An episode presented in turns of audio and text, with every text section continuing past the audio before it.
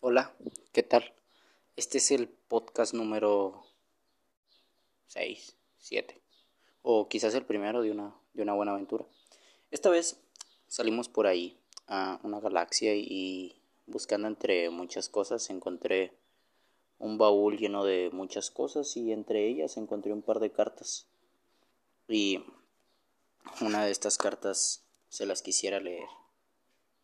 El día de hoy en este viaje veremos cómo vencer a los gigantes.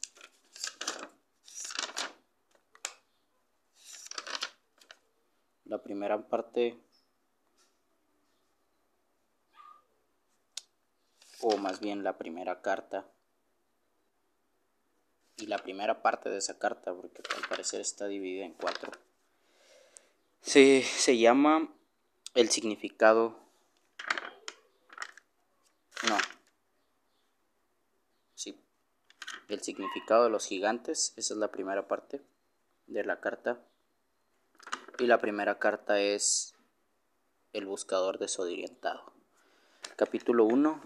El buscador desorientado. Estoy convencido de, bueno, primeramente quisieran, quisiera yo que, escucharan esta, esta carta. Es muy breve, trataré de no alargarla demasiado, no hablar demasiado. Y pues escuchen qué, tiene para decir esta persona para nosotros.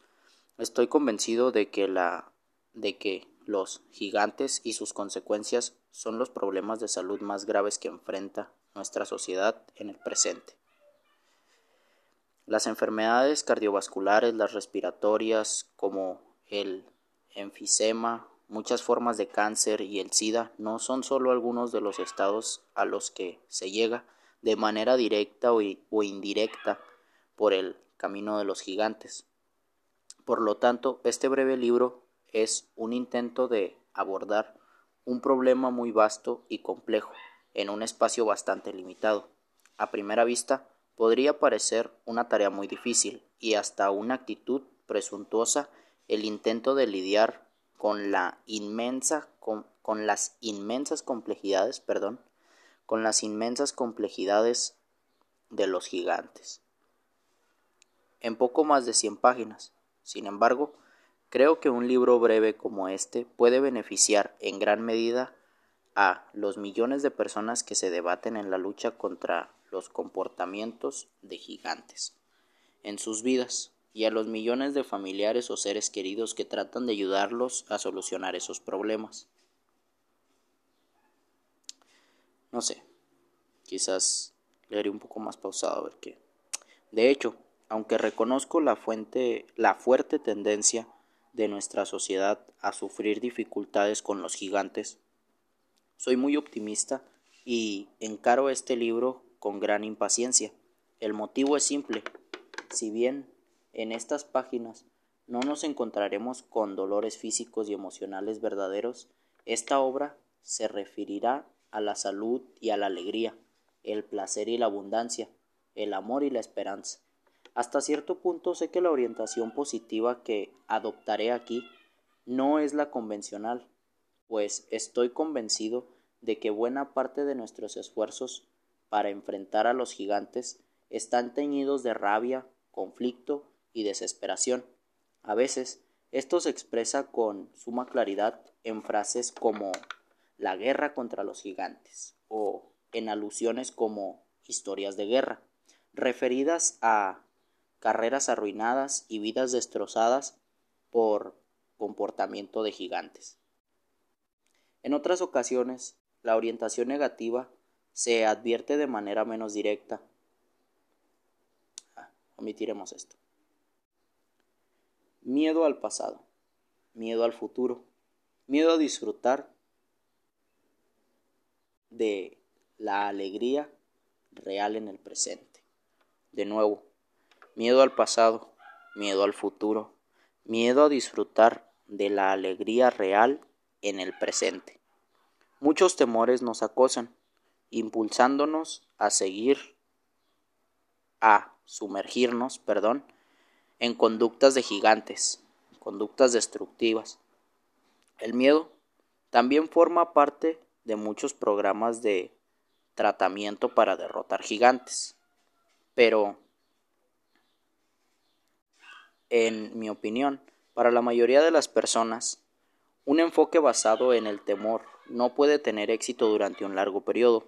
Por lo tanto, mi intención es proponer un punto de vista bastante diferente de los gigantes, de lo que representa y de las personas que sucumben a ellos. Veo al cazador de gigantes como un buscador, pero un buscador desorientado. El cazador de gigantes es una persona en procura de placer, incluso de cierta experiencia trascendental, y quisiera subrayar que considero esta búsqueda como muy positiva. El cazador busca en lugares equivocados, pero va detrás de algo muy importante, y no podemos permitirnos ignorar el significado de esa búsqueda, al menos en el, en el comienzo, perdón, al menos en el comienzo, espera vivir algo maravilloso, algo que trascienda una realidad cotidiana insatisfactoria y hasta, insoportable. En este impulso no hay nada de qué avergonzarse, al contrario, es la base de una esperanza verdadera y de una transformación real. Órale. Esperemos y sí. Me inclino a ir aún más allá en esta definición del cazador de gigantes, como un buscador. A mi juicio, la persona que jamás ha sentido un impulso hacia la conducta gigante es la que no ha dado el primer paso vacilante hacia el descubrimiento verdadero, hacia el hacia, perdón, de nuevo. A mi, a mi juicio personal, dice este caballero, la persona que jamás ha sentido un impulso hacia la conducta gigante es la que no ha dado el primer paso vacilante hacia el descubrimiento del verdadero significado del espíritu. Es probable que no haya nada de qué enorgullecerse en la actividad gigante, pero representa la aspiración hacia un nivel de experiencia más elevado. Y aunque en última instancia esas aspiración, esa aspiración no pueda satisfacer por medio de sus de sustancias mágicas o conductas compulsivas, él solo, perdón, perdón, de nuevo. Y aunque en última instancia, y aunque en última instancia,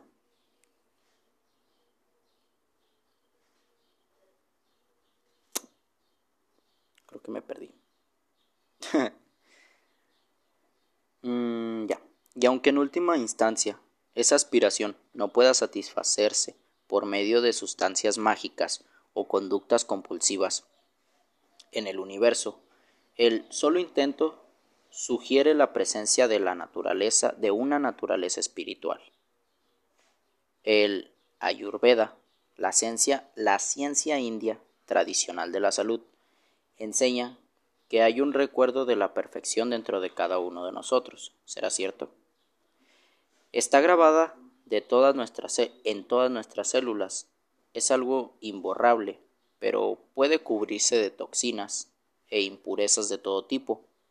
En la lucha contra los gigantes, nuestra verdadera tarea consiste no tanto en señalar los efectos destructivos de, la, de las conductas de gigante, sino en reavivar la conciencia de la perfección que siempre nos habita. Cuando era escolar, leí El paraíso perdido que es, sin duda, uno de los más grandes poemas de la lengua inglesa, pero he aprendido que ese paraíso que nos habita nunca está perdido, en realidad, y aunque lo perdamos de vista, siempre está a nuestro alcance. He pensado con frecuencia que la música es la forma de arte que mejor puede ponernos en contacto con esa perfección interna, y, si bien puede apreciarse en el aspecto intelectual y hasta con cierta clase de temáticas, la música también nos atrapa en un nivel más profundo que nuestro proceso de pensamiento consciente. Escuchando música podemos experimentarlo y, más aún, tal vez, tocándola. Órale, cada vez que asisto a un concierto o a un recital, me siento sacudido por el efecto evidente que ejerce la música sobre el intérprete. Pues esta es la primera parte, creo que ya se alargó demasiado, han sido 10 minutos. la voy a escuchar, veré qué tal y seguiremos con la segunda parte. Nos vemos. Adiós, espero que esta carta galáctica les haya gustado y esperen para continuar o para terminar esta. Vamos allá.